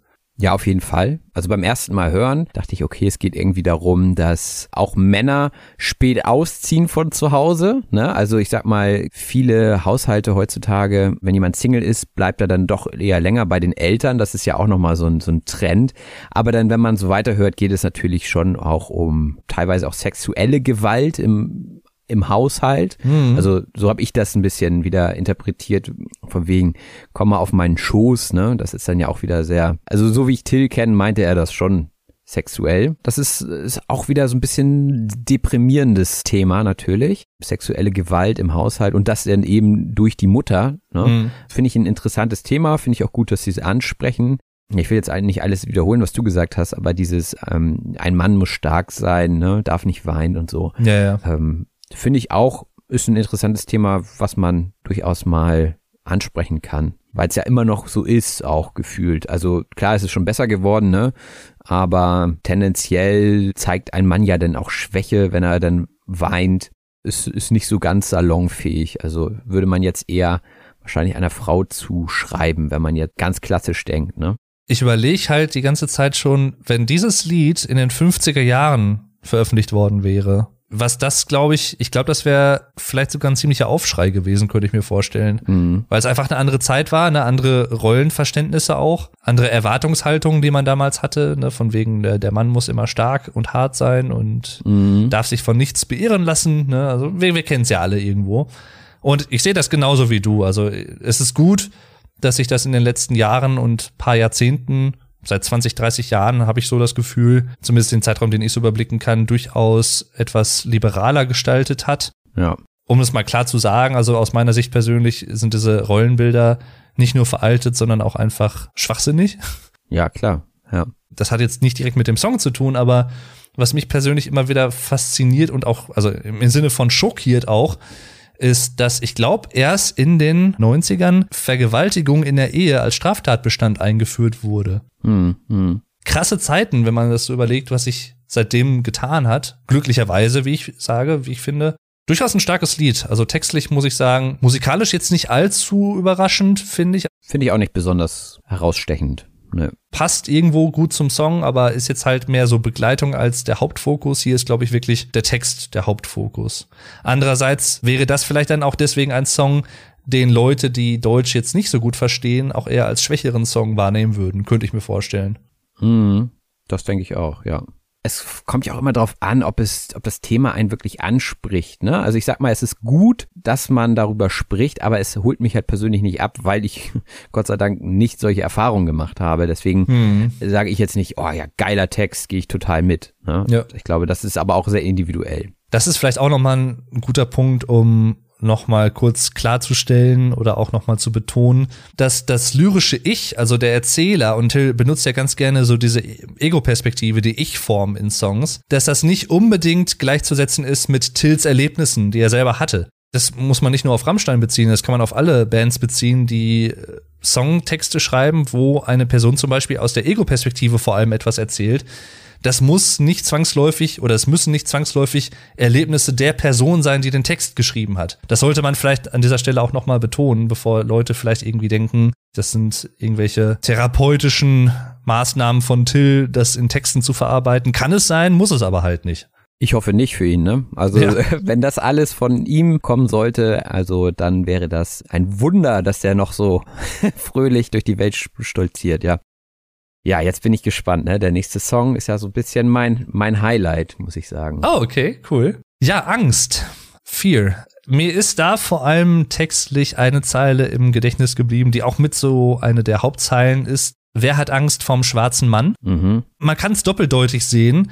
Der schwarze Mann im Deutschen, The Black Man, wortwörtlich übersetzt, ist das Äquivalent zum Boogeyman eine Horrorfigur sozusagen. Wer hat Angst vor dem unbekannten Mann, der vielleicht irgendwie sich im Schrank versteckt, unterm Bett oder wie auch immer, ne? Also, was Kinder vielleicht häufig dann auch denken, teilweise, wenn sie schlafen oder so, von wegen, ich habe da irgendwie ein Geräusch gehört, vielleicht ist da jemand bei mir im Schrank und versteckt sich oder so, irgendwelche Horrorszenarien. Aber wenn man es wortwörtlich tatsächlich nimmt, könnte man natürlich auch sagen, wer hat Angst vorm schwarzen Mann im Sinne von, Wer hat Angst vor Leuten aus anderen Kulturkreisen? So eine gewisse Art von Diskriminierung, Rassismus, Vorurteile auch. Muss man nicht vielleicht, aber man kann es sicherlich auch doppeldeutig oder mehrdeutig sehen. Wie hast du das aufgefasst? Ja, also ich habe es gehört und dachte sofort an Rassismus. Mhm. Also erstmal wegen des Titels und dann äh, geht's ja auch gleich los. Wir haben ja sowieso gerade auch die Debatte, ne, so was die Kinderlieder angeht, in, in Kindergärten, was da gesungen werden darf und was nicht. Und da sind das ja genau diese Punkte, ne? Wer hat Angst vom schwarzen Mann? Das ist struktureller Rassismus, ne? Mhm. Also du wirst ja von, von Kind an dazu erzogen, schwarz mit etwas Negativem zu verbinden, weil der schwarze Mann ist der böse Mann. Und was macht das mit Kindern, die zum Beispiel, ja, eine, eine schwarze Hautfarbe haben, ne? Dann, mhm. wisst, dann denken die, ah, ich bin schwarz, ich bin der böse Mann oder wie auch immer, ne? Also, und das haben wir ja ganz, ganz häufig in der Kultur, ohne dass wir das als Weiße wahrnehmen. An jeder Ecke findet das statt. Und ich glaube, dass das das große Thema des Songs ist. Ja. Also auch als ich das Video gesehen habe, dachte ich, richtig geil. Also richtig super umgesetzt, auch mit diesen Schläuchen, die dann ins Gehirn führen. Einer erzählt da vorne was, also es ist ja so mehr so diktaturmäßig und die anderen, die kommen es einfach immer direkt ins Gehirn und agieren danach. Ne? Und dann gibt's ja dieses Schaffe, Schaffe, Häuslebaue. Also alle sind sie da. Das ist ja so dieses stereotypische, der weiße Mann in Deutschland, der naja, der, der muss seinen Baum pflanzen, der muss ein dickes Auto haben und der muss ein Eigenheim haben, so. Und das bitte behütet. Alles, was das gefährden könnte, wird ja ausgeschlossen oder irgendwie so, ne? Und mhm dann kommt durch diese Erziehung auch, also was wir ja von, von klein auf an mitbekommen haben, der Rassismus damit zu. Und dann denken die dann, oh Gott, jetzt kommen irgendwie Geflüchtete, da muss ich jetzt Angst haben. Ne? Es wird ja auch oftmals in der, in den Medien so dargestellt. Ja, ja. Äh, auch, auch, auch wieder sprachlich, ne? Ein, ein Flüchtlingsstrom mhm. oder sowas. Flüchtlingswelle. Ja, ja, ja, genau. Und, und, und das ist ja alles, das passiert ja auch unterbewusst. Und ich glaube, dass das der Punkt des Ganzen ist. Und das, also krasses Thema, ja. finde ich richtig, richtig, richtig stark, dass sie das aufgenommen haben. Ich hoffe nur, dass die Leute das auch verstehen.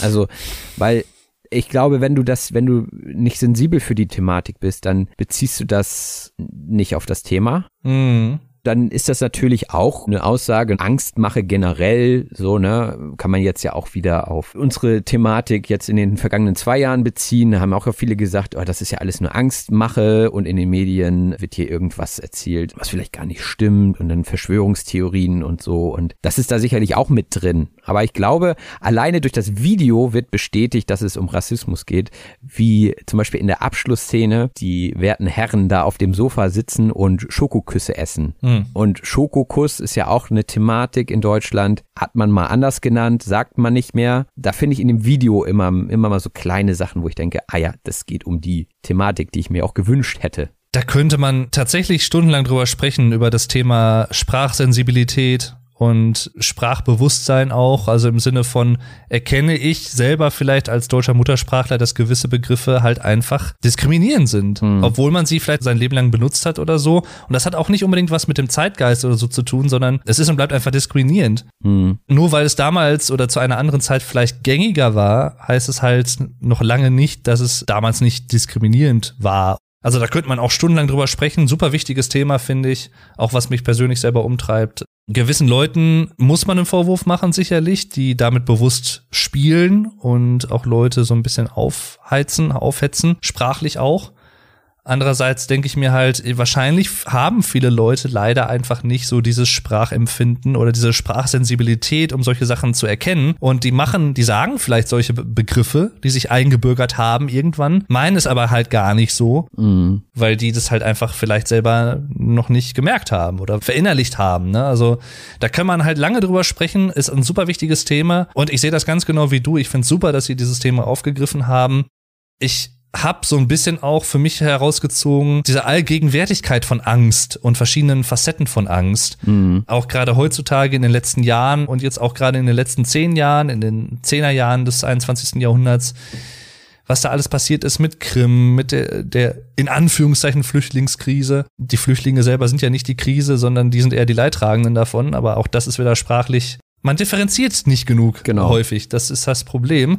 Und das führt mich zu dem Punkt, den ich auch rausgezogen habe. Auch so eine gewisse Art von Medienkritik. Ja. Nicht nur im Sinne von, dass man selber lernen muss, mit Medien umzugehen und auch vielleicht nicht auf die erstbeste Clickbait-Überschrift hineinzufallen und Artikel blind zu teilen, obwohl man den Artikel selber gar nicht gelesen hat, sondern nur die Überschrift und denkt dann, ja, sehe ich ganz genau so, teile ich und teile ich und so kommen dann teilweise auch schlecht informierte und schlecht recherchierte Informationen weiter in die Welt. Mhm. Sondern halt auch Kritik an den Medienschaffenden selbst, die bewusst schlechte, angsteinflößende Nachrichten hier und da verfassen oder zumindest zwar auch noch objektiv berichten, aber zusätzlich eine gewisse Meinungskomponente noch mit einbauen und einflößen und das ziemlich geschickt, mhm. muss man leider häufig sagen. Dadurch halt natürlich viele Klicks generieren wollen, weil schlechte Nachrichten klicken sich besser als gute Nachrichten, ist leider so. Ja ich finde es halt wirklich, also das ist, glaube ich, mit eines der wichtigsten Themen, ohne das jetzt zu groß aufblasen zu wollen, aber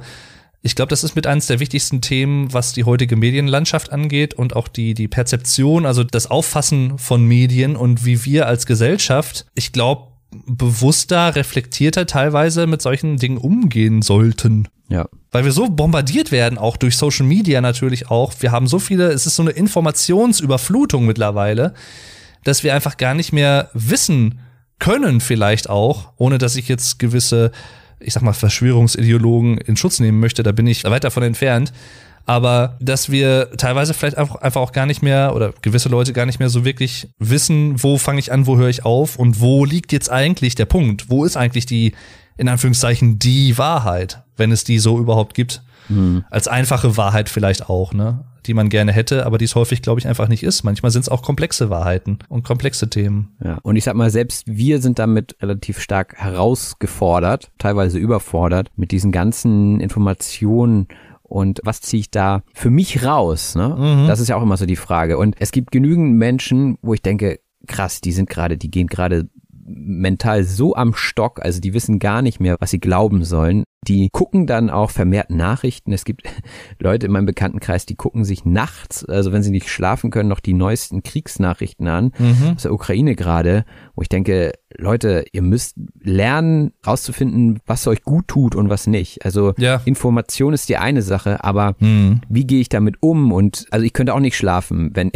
wenn ich mir das nachts alles noch angucken würde. Ne? Also das ist, ja, ja, klar. das ist, ähm, ja, es ist ganz, ganz schwierig. Also Medienkompetenz und was macht das mit mir, so das zu reflektieren. Das ist ja lange nicht die Hälfte der Leute, die das kann. Mhm. Also da muss ja auch auf einer, auf einer bestimmten Ebene reflektiert sein. Und ich unterstelle das jetzt einfach mal Leuten oder vielen Leuten, dass die das nicht gelernt haben. Ich sehe es ganz genauso wie du. Und andererseits macht es aber gleichzeitig auch schwierig, das den Leuten zum Vorwurf zu machen. Weil wenn sie es nicht gelernt haben, woher sollen sie es wissen, ne? Ja. Oder woher sollen sie ein, ein gewisses, eine Sensibilität dafür überhaupt entwickelt haben? Weil wenn ich daran zurückdenke, du lernst in der Schule, vielleicht ist es heutzutage anders, das weiß ich nicht, kann ich nicht beurteilen, aber damals, als ich in der Schule war, gab es sowas wie Medienkompetenz nicht. Hm. Das wird nicht wirklich erklärt, beigebracht. Es ist natürlich auch nicht leicht, das beizubringen, das ist so, weil das vielleicht auch nicht das Spannendste ist für Schüler, die gerade in der Pubertät sind und dann irgendwie gelehrt bekommen von wegen, ne, wenn du eine Quelle hast, dann prüfe diese Quelle und äh, vertraue dir nicht einfach blind, so nach dem Motto, um das jetzt mal ganz einfach runterzubrechen als Beispiel. Ist auch alles schwierig natürlich, ist mir alles bewusst, aber das ist so enorm wichtig. Und das ist halt auch einer der, der Grundpfeiler der, ich sag jetzt mal extra plakativ, das ist halt auch einer der Grundpfeiler von Medien, die so eine große Macht haben und die halt dann auch für Klicks und Abos und Geschäftsmodelle missbrauchen. Hm, ja, definitiv. In Deutschland kennen wir sicherlich viele Zeitschriften und Magazine, die uns da einfallen würden, ohne dass wir die jetzt nennen müssen, aber das ist das Geschäftsmodell. Angst und Hetze und alles ist immer blöd und es gibt immer mehr Gefahren, die einem selber den Reichtum und den Wohlstand, äh, den wir in Deutschland haben, gefährdet oder Dinge, die das gefährden könnten was du gerade eben meintest mit der Ukraine-Krise, wenn du die ganze Zeit Medien konsumierst nonstop, dann hast du halt auch keine Zeit, um die zu reflektieren, weil du halt immer weiter konsumierst. Ne? So, das ist nee. ein Teufelskreis teilweise auch. Ja, ja, ja, ist ein spannendes Thema. Aber um äh, uns nicht zu viel zu verlieren, ich würde sagen, ähm, wir machen beim ernstesten Song des Albums weiter. Und zwar Dicke Titten. Ja, ja. Erzähl mir mehr, erzähl mir mehr, ja. Robin, erzähl mir mehr. Ja, ja, ja, also was soll man sagen, ne? Wir hatten ja im Vorhinein schon mal drüber spekuliert, was das sein könnte. Und da hatten wir ja gesagt, es könnte sogar ein Schlager sein. Was sind diese dicke Titten? Ja, weiß ich auch nicht, ne? Also ich bei diesem Lied, also habe ich nicht mal richtig versucht, eine Ebene zu finden, auf der ich das irgendwie gesellschaftskritisch oder sowas finden kann. Man könnte natürlich jetzt sagen, ja, es gibt viele Singles, die versteifen sich immer so auf bestimmte Merkmale, die der Partner oder die Partnerin haben sollte und versuchen das dann irgendwie über Tinder oder was es da noch so alles gibt, irgendwie dann rauszufinden, also irgendwie ihren Partner oder ihre Partnerin zu finden, die ihren Ansprüchen genügt. Keine Ahnung, ne? Das wäre jetzt so das höchste der Gefühle, was ich da irgendwie noch Meta-Ebenen technisch raushole. Mhm. Ansonsten geht es halt einfach darum, er findet große Brüste toll und das ist alles, was er will. Ja, das ist. das ist mal ganz platt. Also das ist so das, was, was ich daraus entnehme. Und am Anfang hat man natürlich dieses musikalische Horn, was so oder was auch immer das ist, was so ein bisschen an Bayern erinnert, mhm. wo man natürlich dann auch gleich Posaune und so, ne? Ja. ja, vielleicht die Assoziation hat, okay, Oktoberfest, Dirndl, Schlager, dicke Titten, Volksmusik. Das passt natürlich sehr gut zusammen, ne, in dem Fall. Aber mhm. ja, ansonsten finde ich das auch noch nicht mal eingängig. Also ich würde fast sagen, mit der schwächste Song auf der Platte, zusammen mit Ohne Kondom, wobei Ohne Kondom musikalisch durchaus noch überlegen ist, würde ich denken. Ja, Sehe ich ähnlich. Das ist jetzt auch so ein interessanter Punkt. Ich meine, da könnten wir uns wahrscheinlich in gewisser Art und Weise auch selber widersprechen. Kann jetzt natürlich nicht für andere Leute sprechen, aber ich könnte mir vorstellen, dass viele Leute, die sowas machen, was wir jetzt gerade machen, so ein bisschen, man ist schnell dabei, immer eine Metaebene zu suchen und sie auch finden zu wollen. Mhm. Würde ich jetzt mal unterstellen. Nee, vielleicht nicht immer. Und das hier ist vielleicht einer der Songs, die gar nicht mal so krass eine Metaebene haben. Gleichwohl, wenn man etwas finden wollen würde, könnte man sicherlich sagen, der Song kritisiert die männliche Oberflächlichkeit, ne? Toxic Masculinity im Sinne von Hauptsache meine Gelüste als Mann sind gestillt in sexueller und erotischer Hinsicht und ob die Frau schlau ist und sowas ist mir ganz egal. Ich will nur meine hm. Bedürfnisse befriedigen, ne? so, so sehr animalisch fast schon vielleicht so ein bisschen. Oder auch das Thema Sexsucht vielleicht. Mhm. Sicherlich ein interessanter Song. Hätte ich ihn jetzt unbedingt auf dem Album haben müssen? Nicht unbedingt, also da würde ich dir auch äh, beipflichten. Musikalisch ist okay, äh, OK, Entschuldigung, mhm. durchaus stark überlegen. Ich dachte am Anfang halt, äh, dachte ich auch so, okay, was kommt jetzt? Schlager-Metal oder so? Hat ja so Anleihen, ne? Also der Refrain oder was ist das, die Bridge, lädt ja irgendwie zum Mitklatschen ein. Ich habe, als ich den Song gehört habe, schon auch geschmunzelt natürlich und äh, gelacht, weil er halt so offensiv und offensichtlich albern ist, aber wie gesagt, wenn man will, kann man sicherlich auch ernstere Komponenten da hinauslesen, hineinlesen, hineininterpretieren. Wie es Till letztendlich gemeint hat, werden wir wahrscheinlich nie erfahren, weil bekanntlich gibt er sehr, sehr selten, wenn überhaupt mal irgendein Interview. Von daher, keine Ahnung. Lassen wir so stehen. Dann kommen wir zum vorletzten Song des Albums, Lügen. Auch ein sehr interessanter Song, der auch so ein bisschen in Teilen zu dem passt, was wir im Song Angst gerade eben schon hier und da angerissen und angesprochen haben. Wahrheitsverzerrung, Wirklichkeitsverzerrung teilweise auch bewusst gewollt, manchmal aber auch einfach, dass wir es gar nicht merken, Mhm. dass das geschieht mit uns, weil wir vielleicht irgendwie von manchen Kräften hier und da manipuliert werden sollen, wollen, wie auch immer. Also, aber wir lügen uns teilweise halt auch selber was in die Tasche. Interessantes Lied. Mhm. Was sagst du? Ja, also gerade so im ersten Teil geht's ja dann auch um die Liebe, ne? Also was man sich unter der perfekten Liebe vorstellt und dass das natürlich Sachen sind, äh, die oftmals dann auch in den Filmen vorkommen, so die perfekten Paare, die gehen zusammen barfuß am Strand und frühstücken im Bett und so weiter. Und dass das aber eigentlich alles Lüge ist, wenn man sich echte Beziehungen mal anguckt. Das ist vielleicht am Anfang noch so, wenn man ein Date hat oder so, aber das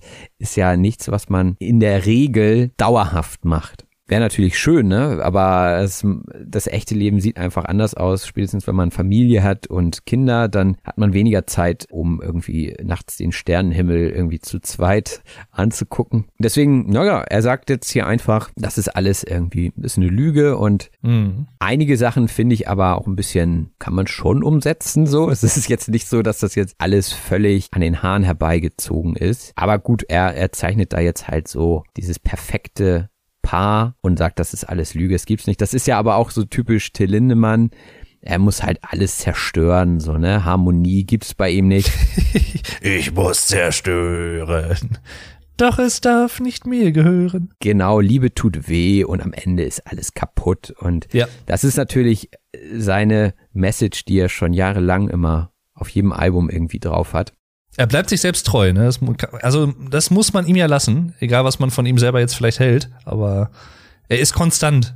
Ja, ansonsten ja, guter Text, also gibt auf jeden Fall Impulse zum Nachdenken und auch witzig finde ich an der Stelle, wo er sich selber belügt, dass er dann seine Stimme durch Autotune verstellt. Da dachte ich dann auch, ja, das passt. Also Ja. das finde ich halt ist das Schöne, so dass es auf mehreren Ebenen, da haben wir uns ja auch schon öfter ausgetauscht, da harmoniert jetzt einfach die, Musik auch mit dem Text und so an diesen Stellen. Mhm. Da merkt man, da ist ein bisschen Gehirnschmalz mit reingeflossen. Ja.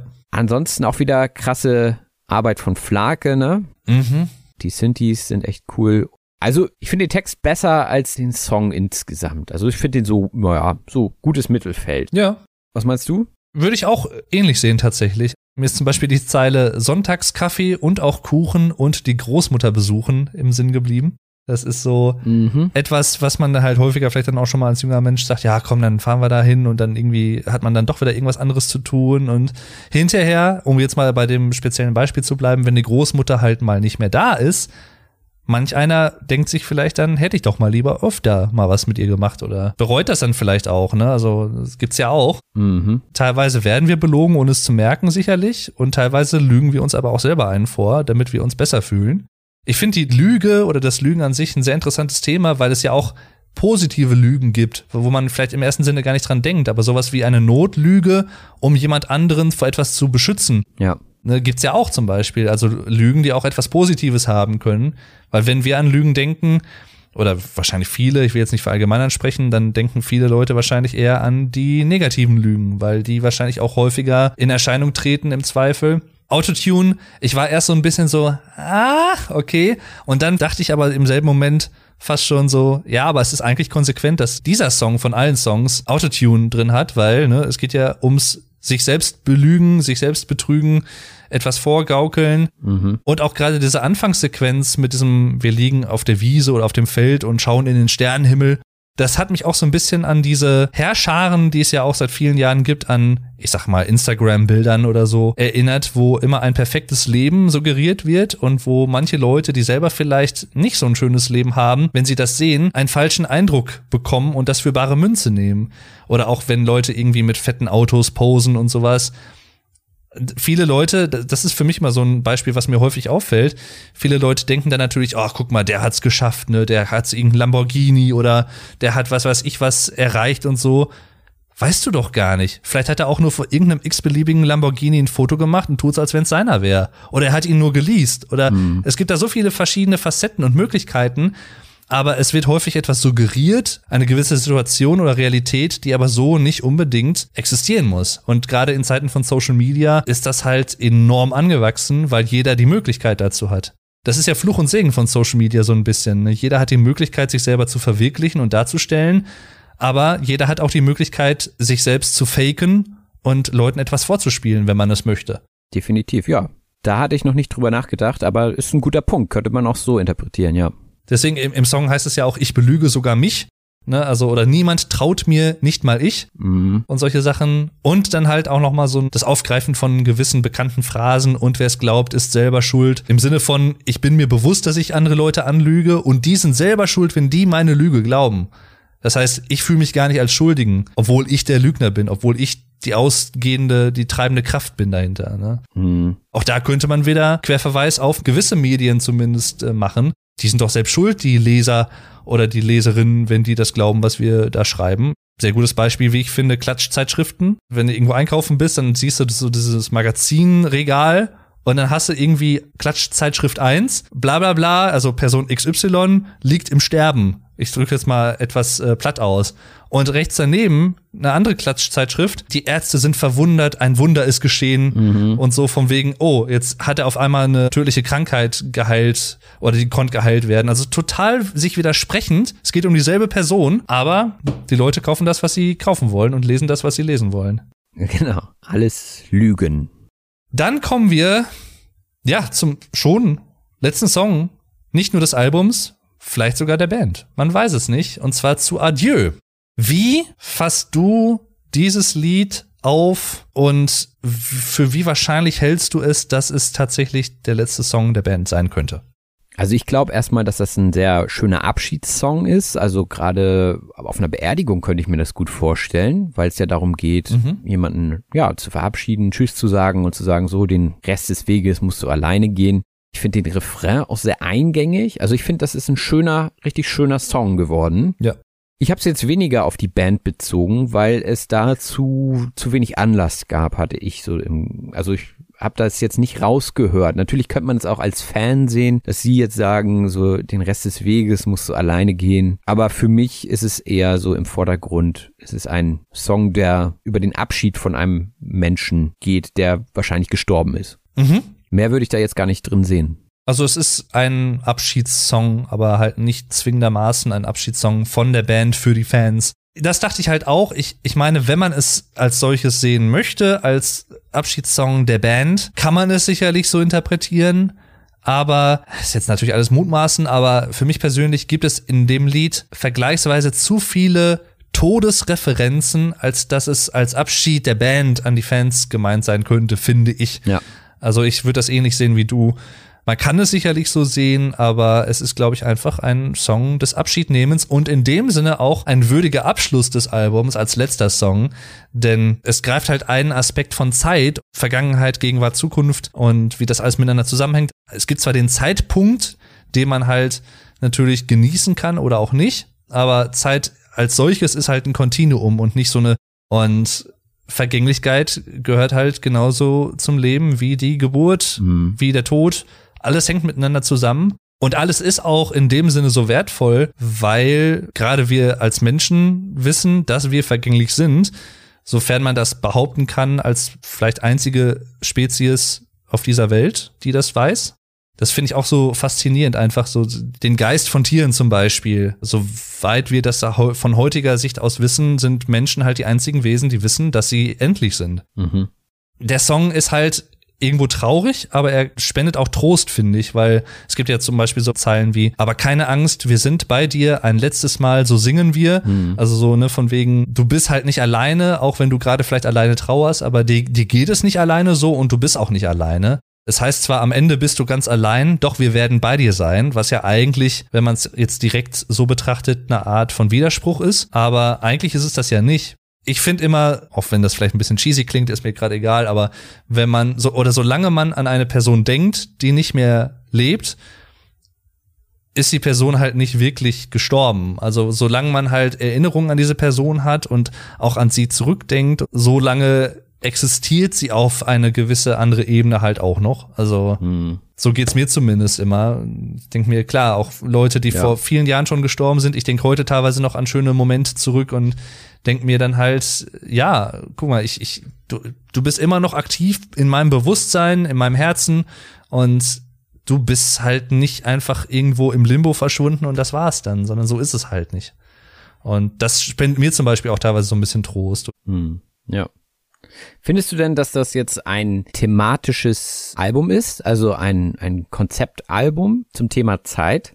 Also wenn dann eher lose, finde ich. Also es, es gibt viele Anleihen dazu, aber es gibt auch manche Songs, die da nicht so den Fokus drauf haben. In gewisser Art und Weise kann man in allen Songs wahrscheinlich Momente finden, die damit zusammenhängen können, mit Assoziationen von Zeit und vor allem vielleicht in dem Aspekt, wie man selbst seine eigene Zeit gestalten will und kann oder auch gezwungen ist, seine eigene Zeit zu gestalten, im Sinne von bei meine Tränen zum Beispiel, der Sohn ist sozusagen gezwungen, seine Zeit so zu gestalten, sein Leben so zu gestalten, wie die Mutter es will. Mhm. Oder halt auch im Sinne von Schwarz man entscheidet sich selber dazu, vielleicht eher so eine Night Owl zu sein, so eine Nachteule, man nachts irgendwie kreativer ist oder man nachts noch produktiver arbeiten kann, wie auch immer. Also es gibt in allen Songs so verschiedene Facetten, wie ich finde, die halt so zum Thema passen, aber nicht immer so offensichtlich sind vielleicht in erster Linie. Deswegen würde ich halt sagen, es ist so eine Art indirektes Konzeptalbum. Ja, würde ich auch sagen. Ich denke manchmal bei diesen Alben, dass die als Konzeptalbum geplant werden und dann am Ende aber drei, vier Lieder fehlen. Hm. Also es war beim letzten auch schon so. Ganz, ganz stark mit Deutschland und Radio und so, wo du denkst, yo, das ist irgendwie so deutsche Vergangenheit. Ausländer ja auch irgendwo, ne? Ausländer, genau. Und dann auf einmal kommen da irgendwie doch noch so ein paar dazwischen, die da absolut nicht reinpassen, ne? Sowas wie hm. Tattoo oder sowas, wo ich denke, das passte nicht so ganz da rein. Und das hatte ich jetzt bei diesem Album auch. Mhm. Aber also ich würde gefühlt, würde ich jetzt spontan sagen, ohne dass ich jetzt lange drauf rumgedacht habe, dass dieses Album im direkten Vergleich zum Vorgängeralbum noch eher einen indirekten, ganz, ganz, ganz, ganz leichten Konzeptalbum-Charakter hat. Ja. Ich finde halt den, den Titel der Platte auf jeden Fall passend. Zeit ist so ein breit gefächerter Begriff und ein, ein, obwohl es so ein kurzes Wort ist, nur vier Buchstaben, steckt da so viel drin, was man damit verbinden kann und was auch mit Zeit zusammenhängt. Und äh, in dem Sinne ist das halt wirklich ein starker Titel für die Platte. Ja. Ich fand es halt auch ein bisschen schade, dass das letzte Album keinen offiziellen Titel hatte. Also ich finde das halt immer so. Ich kenne das zwar selber auch, ich weiß nicht, wie, wie das dir geht, du spielst ja auch in der Band. Ich finde es teilweise schwierig, Titel für Sachen zu finden, wenn es darum geht, ein, ein, nicht nur Songs zu benennen, sondern vor allem auch ein, dem Album als Gesamtwerk einen Titel zu geben, mhm. der nicht zu lang ist, nicht zu kurz, der irgendwie auffällig ist, aber irgendwie dann auch nicht zu plakativ. Also gibt es ja viele verschiedene Gedanken, die man sich machen kann. Was sagst du denn jetzt insgesamt zu dem Album?